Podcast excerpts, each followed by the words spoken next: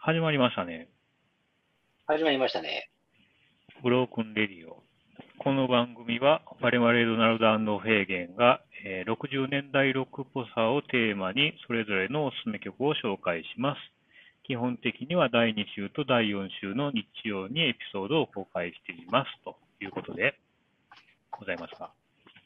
そうですね。まあ、あの、60年代ロックをね、取り上げての2回目ということでね。はい。うんなんか、あのーまあ、前回にも僕ちょっと喋りましたけど、うんあの、結構ね、自分のなんかその体験順にというか、はい。まあ赤赤裸々になんか自分をからさらけ出していくような、はあい。の、なんか回になっていくんじゃないかなとは思っとるんですけどね。まあ時系列的に追っかけていく、自分の音楽体験も追っかけていくみたいな感じですかね。そうそう。っていうか、まあ逆に言ったら、それでしか語ることできない気もするけどな。まあ何しろリアルタイムじゃないですからね、60年代。ない、そうそうそうそうそうそ我々70年代生まれですからね。う。うん。まあでも、まあね。うん、まあ、再評価やらなんやら、まああとはまあ普通に常に評価の高い版っていうのはまあ、僕らの時代、世代ではもう60年代って、まあ、そういうのはもう確固たるものが出来上がってた気はするんで、評価とか。出来上がってた、出来上がってた。もうだかうんら、あの、そういえば、そうやったもんな。高校の時やっぱり古本屋かな。なんか、うんその中古レコーディアにね、それこそその前回も登場したザッパっていう東大阪の店にうん。入り浸ってる時に、やっぱり、あのーまあガイド本ですよね、当時の。はいはい。ガイド本なんか、これ、まあ、これ読んで、まあ、ちょっとし勉強し、みたいな感じで、おっちゃんからもらったりしてて。やっぱり、そういうのって見てると、やっぱり、もう、まあ、基本的にはもう成功してる人ばっかり乗ってるから、 うん。まあ、どれ見てもね、へえって感じでしたけどね。だからまあ僕らがまあ音楽を聴い、まあそういう音楽を聴いてたのがまあ90、80年代後半から90年以降になってくると思うんですけど、まはいはいはい。あ、まあその時と今のまあ評価っていうのはまあ多分全然変わってない気がするんですよね。まあ要はもう、あの、変わることはないっていうかね、結構オールタイムヒッヒッツじゃないけど、まあ、いつ紹介しても楽しめるっていうものにあなあってるんじー、ゃなはいいですかはい。ね。で、まあ、なってるよな。うん。うーん、まあ今から急に新しいものが出てくることないでしょう。60年代のロックで、実はこんなものがありましたみたいなのはもうね、ないと思うんで。そうやな。もうないんちゃうかな。逆にまあ、今更感があるといえば、まあ、 こんなことやってるのもあるっちゃあるんですけど、まあ、逆に、だからこそっていうか、まあ、誰もしてないのかなしてるのかしてないのかよくわからないんですけど、まあい、やー、誰もしてないというか、今、いや、だから、結局、まあ、ちょっとこういうのって、あの、 収録外の、なんか、打ち上げじゃないけどさ、な、そういうので話すべきかもしれんけど、やっぱり今、今こういうことする人って、うん。もうはっきり言ったら、ポンといきなり YouTube とかでやっちゃうんですよ。なあ、いや、だってその方が、あの、なんやろ。あの、まあ、は、早いというか、あの、まあ、結局その、自己検事をしたいわけでしょある程度。まあ、多かれ少なかれ。まあ、こういうことをそうか喋って、その、でだって、別に第三者に聞かせなくも、聞かせなくてもいいいいわけじゃないですか。聞く、突き詰めたこと言ってしまうと。まあね、まあ僕らがこうやって喋って終わってたらいいだけの話を、わざわざ、まああの手この手で時間とお金をかけてう、ん全国の世界中の人に一応聞けるようにしてるっていうこと自体が、うんなんか自己顕示欲もまあないとできないし、うーん、そういうこと考えてる人って、やっぱり、あの、もう今一番手軽なのはやっぱ YouTube でしょ、間違いなく。まあ、そうですかね。で、やっぱりあリアクションも出やすいというか、あの、まあね聞き手の方も YouTube ってき、まあ浸透してるし、もうはっきりと。うーん、まあ、で、 YouTube もね、その映像ありきのメディアと思ったら、まあ、東野幸治がね、始めたあたりから、こう、声だけっていうのもね、結構、ああ、まあ、流行りだ声だけってありみますたいな。うん、あるみたいあですそうよ。うん、もう、まあまあうん、ずいぶん前ですけどね、なんか、東野幸治が、そういうのやりだしたあ、そうですか。うん、まあ、そういうのもあるみたいですよ。だから思い切って僕らも声だけでいいならそれでややっちゃうとかね。あとなんか、もうあともう一個離れ技だけど、あの、なんか、まあ面割れしたくなかったら、着ぐるみを着てやるとか ね。なんかお、あの、ドラえもんかなんかのお面お面かぶってやるとかね。うん。まあ、いますよね。割とそういうのも。もあるあるもんね。覆面的なね。そうそうそうそうそうそう。やっぱりね、なんか、そういうキャラクターとしての落とし、もう、としても落とし込んでいった方が、やっぱり、聞き手の、聞き手の方とか、見て聞き手の方の受けも多少はいいいいんじゃないかと僕もまあ思ってるんですけどね、実まあね、その、まあ、これもまあ、ここで言う話じゃないんですけどは。、そうそうそう。まあ、やっぱり YouTube って、あれ、有料会員にならないと、その、アプリを閉じれないじゃないですか。アプリ閉じたらもう、音声とかも全部消えちゃうので、ああ、そうですね。はいはうい。ん、まあ、そういうのもあって、ポッドキャスティングっていうプラットフォームで今やってるのもあるんですけどね。なるほどね。うん、またあだで一応そのあたりはこやるからこれからのなんか僕らのね、は課題というか、まあ、はなんか、ひょっとしたらね、このまま行って、YouTube デビューします って、男、男なんか、一年発揮してみたいなね。うんうん、まあ別にね、もうどうなってもいいっしょ、別に。まあ、はっきり言って僕らお互いには一応自立してるというか、うんまあもう生活基盤というか流れができてるじゃないですか。はいはいはい。そこでやっぱりね、や言ってみるっていうのも一つの、まあ、刺激にはななり ますけどね。ちょっとまあ、こういう話ははちょっとね、う売っん、て、売って裏出返るとりですよ。うん売って出ると。ドナルドさん、あの、ドナルド・フェーゲンのお面かぶってね、 なるほどね。誰が見るんやって感じですけど。ロバート秋山のようにね。まああ、あ、でもまあ、その、この配信っていうのも、まあ、自己顕示欲っていうよりかは、やっぱりまあ、共感、ななんすかね、共感なんですかね。だからまあ、リアクションとかあれば嬉しいし、まあまあ、 まあそうですね。共有したい、同じ好みを共有したいっていうのもあると思うんですけど、まあ、今回のこのコンクールの60年代ロックっていうのは、まあ、そういう面ではどうなんかなっていう気もまあちょっとあるんですけどね。おーまあでも、どうなんでしょうね。それは古いロックがざ漠然と好きな方なら、引っかかるとこ、こは多いと思いますけどね、僕特に僕なんかは、フェーゲンなんかは、まあまあ、今回もですし、多分これから先も、それなりに名の通った人しか出していかないと思うんで、だからまあ、個人的にはちょっと変化球的な部分が実はあるんですけど、60年代ロックっていうものは。うん、まあまあ、あのー世間のまあ流行りっていうとあれですけど、ちょっと前までやってたまあ AOR とかフュージョンっていうのは、まあ、言ってしまえば、あのーシティポップとか、あのう流んれで、まあ、ちょっと聞けなくはないところではあると思うんですけど、まあ、そういうのもあって、ああいうジャンルをちょっとセレクトしたところもあるんですけども、ちょっと今回、このクールは箸休めじゃないんですけどね、なんか、 ちょっとまこあういでうのもも、、うん、まあ、とにかく、箸休め言っときながら結構でも語りやすいというか、語りたいね。のは結構ギュッとありますけ どね。そうそう。だからまあ、ちょっとこういうのも語りたいなっていうのもあって、取り上げてるんですけど、まあ、そんな感じで、早速行きましょうか。まあ、早速でも、さ早速どころじゃないけ、かど。うん序盤戦がっつりなんかわけのわから ん、あの、ミーティング話を聞かされてる感じしましたけど。はいまあ、じゃあドラムさんの方から行きましょうか。はい。では、ドナルドが今回お勧めするのは、えー、ゾンビーズの I Want Her, She Wants Me という曲です。これね、うはいまあ、この曲っていうのは、えー1968年にリリースされたオデッセイオラクルっていう、まあ、ゾンビズのアルバムになるんですけども、まあ、これに収録されている1曲です。で特にシングルになったとかそういう曲ではないかったと思うんですけども、まあ、う普ん通にアルバムに入ってる1曲。で、まあ、あの、このオデッセイオラクルっていうのがね、えーまあ、今ちょっと CD のジャケット見せてますけどはねいはいはいはいで、これね、LP も一応持ってると思うんですけど、あの、ざっくり探したらちょっと見つからなかったぐらい、ん。まああ、全然あ。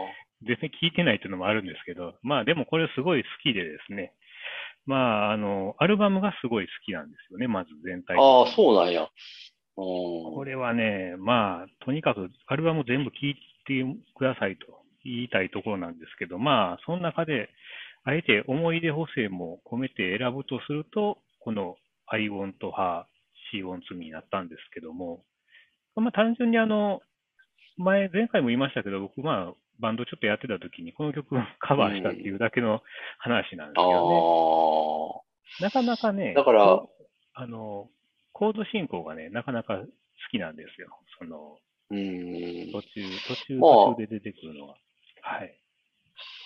な。なんでしょうね。だからこの辺が、例えば、ドナルドさんと私、ヘーゲンとのその、年代はち近い国ですけど、やっぱりその、聞いてきた道が違うっていうのは分かりやすい。今回たまたまゾンビーズで、うん。ゾンビ、あの、殴られた時で、まあ曲名ちょっと知らんなってことで、ちょっと実際聞いてみたんですけどね。うんうんうん。で、やっぱりまあ聞いて、ああ、なるほどって感じで、あの、まあその、オデッセイオラクルからのね、はいはい。ぽいなっていう、まあ、よう分かりましたけど、フェイゲンに、私にとってのほんまゾンビーズって、まあ圧倒的にファーストアルバムの頃なんですよ。あだから、あの、She's Not There とか、あ、はいはいあはの、い。テルハーノーとか、まあ、結局だから、そういう意味では僕の入り方っていうのは非常に年代的っていうか、あの、やっぱりその、順当に来てるというか、結局、オデッセイオラクルとかって取り上げたのって、評価が、評価が多分ぐんぐん上がってきたのって、ちょっと割と後だと思うんですよ。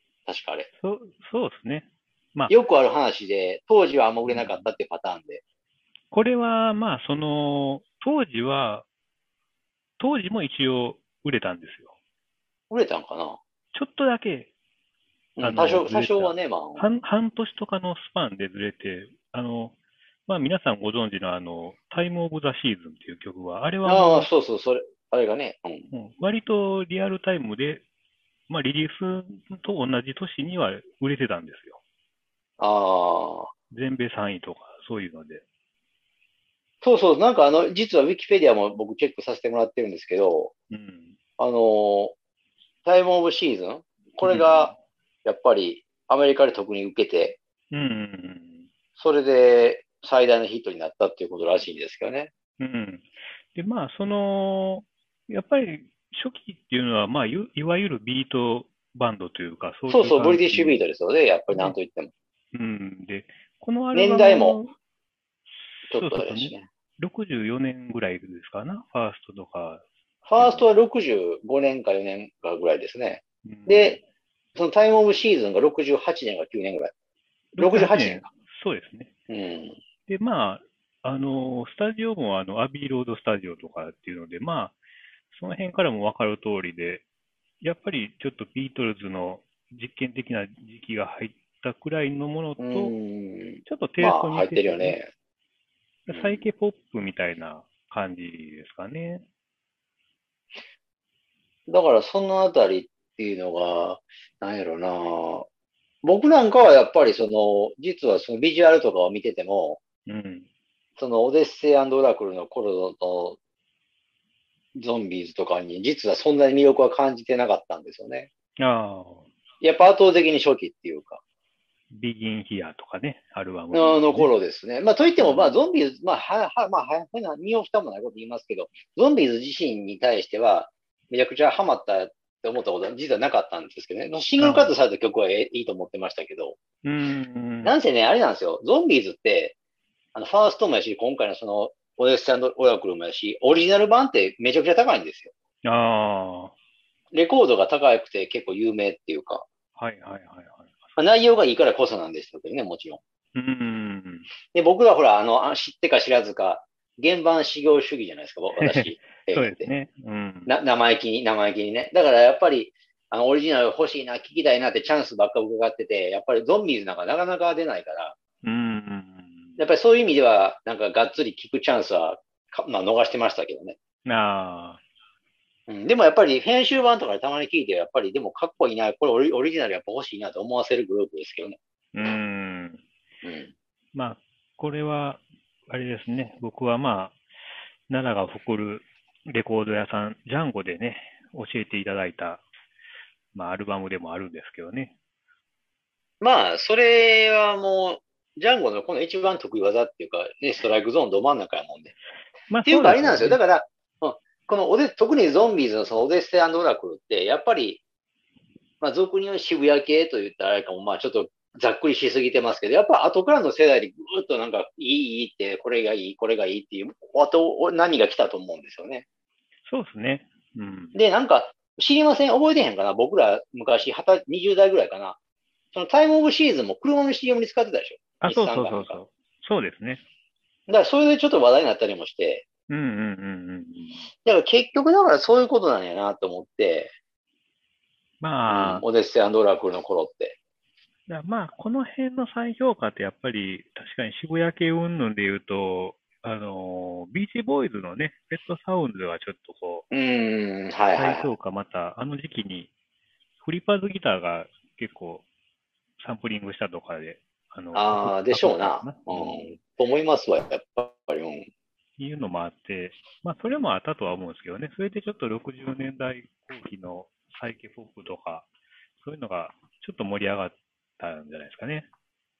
そうそうそうそう。だからその辺もあってのゾンビーズかな。うん、でも、なかな、でも、ゾンビーズ自身はでもどうなのかな。あの、今、ウィキペディア見てたらやっぱり、あの、当時、あの、日本でも GS があったでしょ、グループサウンズ。はいはい。グループサウンズで、あの、好きさ好きさ好きさっていうあの、うんうん。カーナビーズかなうんうんうんうん。確か、はいカはーナビーズそうですかな。い。それをカバーしたりして、うんうんやっぱり、かそのカーナビーズのバージョンも当然ヒットはしたでしょうから、うんうんうんまあそれでもあれか、当時リアルタイムでゾンビーズやっぱり買ってました、聞いてましたって人は少ないか。まあね、まあどんなもんでしょううんね。なかなかやっぱり、うんなかなか、まあ一応、あの、リアルタイムでかな。あ、でも、ファーストはリアルタイムじゃないのかな。でも多少遅れてやっぱり日本版みたいなの出てたみたいですけどね。うーん。うんまあ、それにしたって。うんまあね。じゃあ、まあやっぱりドナルドさんも、あうのん、高校かだ大学ぐらいですかね、バンドしてたところって。そうっすね。だ大学以降ですよね、これにハマったうんのは。うんああ。でも、その入り方がやっぱり、なんか、僕とは全然違うというか、まあね、おしゃれなとこ一ろ部、だってから、そそうそう、だから、その時期の、あの、ある筋からでは、やっぱりもてはやされてたっていう、一応は当時の流行りもあったってことですもんね。まあそうですよね。なるほどね。まあそういうおしゃれなゾンビーズを紹介しましたけど、これはフェーゲンさんの方もじゃあ紹介してみたらああ、行きましょう。か。うんん。私の方もね、もう本当に、あの、ど真ん中ストレートですけど、ザ・フーのね、あの、I can see for miles っていうね、現代になるんですけども、まあ、はい。恋のマジックアイっていうね、 はい、はい、はい。なんとか珍妙なタイプ。そうそプ。はう。い恋のマジックアイですよ。恋のマジックアイ。なんかね、今珍から考え珍る妙、と、珍妙なタイ、やっぱり珍妙なね、なんかいかにも昔のって感じのタイトルですよね。まあ、スカンチみたいでね、まあ、まあ、スカンチがそれをまあいじってる。多分スカンチが明らかにああオ オマージュしてると思うんですけど。ね、いやー、でもね、やっぱり、マジ、恋のマジックアイって言われてもね、って感じやね。まあでも高校の頃かな、まあへ別に変とも思ってなかったですけどね。あーこれがね、っていうかあれなんですよね。だから僕も、その、まあ僕のレコードのなんか収集のなんか流れでいくと、まあまず門松から入って、うん、で、洋楽、まあせっかくレコードプレイヤーまで買ったから、うん、洋楽、しかもその中古屋さん、雑貨さんで、っていう、その、まあ先生みたいなね、やっぱり、あの、聞きたいことあって何でも教えてくれるような、あの、とこも恵まれてましたから、うん。それで行くと、やっぱり、あれかな。で、何聞くってなった時に、あのーなんやろな。あの、ちょ、不正、まあ、不正なんです。東大阪不正のね、雑雑貨っていう店なんですけど、その近くに、もう一個ピックアップって店も実はあって、へえ、それ知らないですか知らんっすね。うん、そっちの方、だから、それで、あのーそっちの方も、やっぱその当時は出入りしてたんですよね。そっちはまあ店の人と喋ったりするほどの中にはならなかったんですけど、うん。で、そこで見てると、あの、フーのね、その、ライブアットリーズってあるじゃないですか。うんうんうんあのーまあ、し、まあ知ってる人は知ってると思うんですけど、ジャケットも結構あの有名な、あの、シンプルなね、なんか無地のなんかとこに、ライブアットリーズっていうなんかボンってハンコみたいなのが落ちてあるやつで。ちょっとベージュっぽいというか、ああいうね。そうですね。黒い色のやつはい。かなあれが、だから、あれのジャケットを見て、で、あの、なんかあの、あのレコード、あれ、あのレコードって結構おまけみたいなのが当時たくさんついてたんですよ。へポスターとか、その写真とかね、メンえ。バーの。はいとか、あと、要は、ライブアットリーズの話をさっきちょっとしちゃうと、あのアルバムっていうのはなんか当時からなんかその、ミュージシャンの中で頭が回しとった海賊版はいはい。海賊版に対抗してというか、まあ、うん。海賊版みたいな、あの、体裁の LP を作ろうっていうコンセプトやったと思うんですよね。だからジャケットも結構簡素やし、うん、はい。その代わり、あの、なんか、コレクターズアイテム的なちょっと側面も出したかったから、おまけみたいなのもとたくさん入ってると。うーん。だからね、なんか、確かね、えっ、と、10、13、4点ぐらい紙が入ってるんですよ。へえ。要は当時の、だからミニチュアの契約書とか、はいはいはいはい。とか、あとポスターとか、まあ、メンバーが写ったポートレートとか、ふあと含めて、全部で確かね、14枚ぐらいやったかな。そういうのがたくさん入ってて、やっぱり、なんか、そういうおまけがたくさんあるっていうのはちょっと惹かれたんですよね、僕も。なんか、アルバム、まあ、もなものものとして。はいはいはい。で、それをやっぱりその買って聞いてみたときに、まあ、結構かっこいいなと思って、うん。あの、よく聞い当時を聞いてましたわ、なんせ、ライブアットリーズを。ああ。うん。で、まあ、あの、またちょっと身を蓋もない話しますと、この I can see for miles になったのはなぜかというと、別になんか他の、実はそのライブアートリーズとかまあ見て、あと、もう一枚ね、あの、ダイレクトヒッツってアルバムが、あの、出てたんですよね。うん。まあ出てたというか発売されてたのを買って、はいはい。それを、あれでしたね。よく聞いてましたね。うーん。それが、あの、ちょっと今実は手元にあるんですけど、はい。うまあ、こういうやつでね。ーん。これが、あの、なんやろ、その、これ、まあ、今イギイギリス版なんですけど、あの、はい日本版でも出て出出てて、うん。それを雑把さんで買ったんですよね。それはで、やっぱり、繰り返し聞いてましたね。うーん。これ一応ベスト版になるんですけど、はい。いまあ、おど大人の事情というやつで、あの、一番有名なあの、マイジェネレーション入ってないんですよ。あ、そうなんですか。これ入ってないんですよ、ベスト版なんですけど。へえ。それは大人の事情ですね。契約の問題みたいですけどね。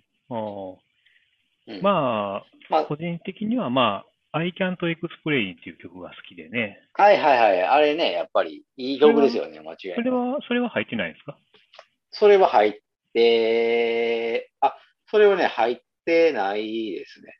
ああれはシ入ってないンですグ入ってないルです、シングルなんですかね、あれは。あ、当時シングルになってますよ、I can't explain. あれ、アルバムには入ってないんですかあれは。アルバムにはね、あ、ひょっとしたらオリジナルアルバムには入ってないかもしれない。うーん。まあ、それわからんですけど、あのーなんせ、今僕の持ってるダイレクトヒッツには入ってないですね。まあ、やっぱりその初期っていうかね、60年代の風はまあまあ好きですね。やっぱりいいですもんね。うーん、ちょっとガレージ感もあ70年代になる。ると、う。うんん、70年代もいいんやけど、やっぱりあの臭みがすごい出るじゃないですか。なんかなんかダサくなってる感じがありますよね。あのね、ま、マッチョになってるんですよ、マッチョに。ロジャーがね。特にロジャーが ね。うん、まあ、そのマッチョ感を含めての風なんですけどね、でも。急にマッチョになりましたね、あれね。すぐ、なんかすごくアメリカナイズされていくんですよ。衣装もね。 うん、そうそうそう そう。あの、カーリーヘアにも磨きがかかってる。そうそうそう。あれはやっぱり、あれかな、ウッドストックがでかいのかな。だけどあーあ、それで影響さそれれはたのかなうん、あれで、やっぱアメリカで当然ライブ披露して、うーん。そこでのパフォーマンスが受けてっていうので、アメリカでも火がついてっていう流れだと思うんですよね。ああ、だから、で、アメリカで売れるってなると、イコールやっぱりもうお金も正直ウハウハなわけですよ、やっぱり。やっぱり。まあ、まあ、そねれ。はやっぱりイギリスはイギリスやけど、やっぱり国土がもう全然違うし、まあね。アメリカで売れるっていうのはやっぱりでかかったでしょうね。まあ、それこそね、セルアウト言うてね、これアルバムタイトルもね、そうそうそうそう、あの言、ってますから3ね。枚目のアルバムでしたっけね。それ、うんセルアウトしたよっていうことで。こそうれいうこ入ともあっってて、るあ。のフーは出したりして。そうそう、これが入ってるのは、あセルアウト。オリジナルアルバムはセルアウトです。ね、この今回のおすすめ曲ね。そうそうそうそうそうそう。で、まあ曲のね、ちょっと、曲の中身の方の話に行くと、結うん構これ聞きました、あ、聞きました、聞きました。これもでもなんかあのーまあ、なんやろな、結構、うーん、好き嫌い分かれますよね、この曲ね。なんかギラギラ感がすごい曲やから。まあ、そうですかね。そんなことないです。なんか、あのー例えばその I can't explain ってあなた、ドナルドさん言いましたけど、うん。そういう方向性じゃないっていうか、あの、例えば I can't explain はし渋いなって取れるじゃないですか、ある意味。渋いというか。まあまあ、まあ、かっこいいかな。うん、こっちの恋のマジックアイはやっぱりなんかギトギト感、なんか、なんか笑う、時々なんか笑う、笑う、やりすぎて笑うというか、あ、そうですか。そんなことないですかね。なんか僕ね、当時のこれビデオクリップも実は持ってて、持ってあたんですあよ、はいはい。風の。それとやっぱり、あの、ロジャーとかもやっぱ、あの、サイケデリックのちょっと時期もあったもんですから、やっぱりその、なんつったかな、マジックアイですから、もうなんか電、電気がビカビカビカビカ光って、うん、おで、ロジャーとかが結構高骨な表情で歌ったりしてる、確かビデオクリップで。ーああ、で、その中で、ピート・タウンジェントは、まあ、いついつも通りとギターをね、あの、なんか風車ですよ。もう、ブンブンブン巻き、なんか、あの上を回してね、はいはい。弾いてると。その辺が結構ね、ワイルドでね、なんかわ笑ってしまうとこともたまにあったんですけど、ね、まあ、やっぱり、フーで、まあ、そういう PV とかっていうと、やっぱりキース・ムーンがね、ちょっと、あの、遊びすぎというか、でたらめなドラミングをしたりとかね。あれね、そうそう、ビデオクリップ全般にそれ言えるんですけど、キースムーンって、まあ、はなぜはちゃめちゃで、ほんま叩いてるんかっていうぐらいのね、はちゃめちゃなんですよ。確か叩いてないでしょうね、あれね。あの、いやー、要は、そうそうそうそう、なんかね、あその辺も含めて面白かったですけどね。そうですね。もう、どう考えても叩いてない持ち方してますもんね。あの、右手とか、どう考えても変な持ち方で。ああ、そうそうそうそう。まあ、その辺含めてなんか面白いなと思ってたんですけど、まあしかしあれかな。だからまあ、初期の風は全部基本的に、特にシングルカットされたもの好きだから、別にこれにこだわらなくてもよかったんですけど、なんか、そのライブアットリーズに入ってて、ダイレクトヒッツにも入ってるっていう共通なもんで選んだがそれっていうことなんですよね。僕の場合は。なるほど。うん、あアルバム的にはどうなんですかセルアウトっていうアルバム的には。あ、僕持ってますよ。やっぱり好きですよ。ああ、まあ。あの、セルアウトは、あれ、あれ一応コンセプトアルバムやから、ああれ結構面白いんですよね。あれ、ジャケット覚えてます ?4 人がなんか、あのあ、う、んうん、うん。 2つずつで割って。はいはいはいはい。あれ知ってましたあれ、だからセルアウトって、だから要は、まあ、物売りっていう意味っていうかな、セール、だからコマーシャルみたいなアルバムになってて、ああ、あれた、あれだからね、確かあの、えーっとね、何やったかな。キースムーンは確かニキビ止めかなんかの CM かなんかで。ああ、で、あと、え、ジョン・エント・ウィッスル、ベーシストのね。ジョン・エント・ウィッスルは、あの、フィットネスクラブかなんか、ま、あのトレーニングセンター、トレーニングジムの宣伝で。ああ、でで、ロジャーは、あの、ベあのベイクドビーンズっていうんですかあの、パインズの。はいはいはいはい。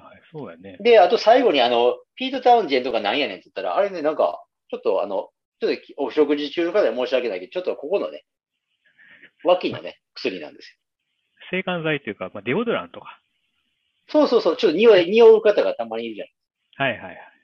あれをちょっと、だから、ピート・タウンジェントなんか裸でこんなんしてたうん、脇の下にね、直に塗ってそうるそ感うじ。そう。まさに、まさにこういうのをこうしてるみたいまあ、こういう のっていうのは、これラジオなんでね、 あの、な。あ、こう、あ、そうですね。あなたしかわかんないです。あの、ちょっとなんかでっかいボトルみたいなやつをね、脇の下に当ててるっていうジャケットだったと思うんですけど、はいはい。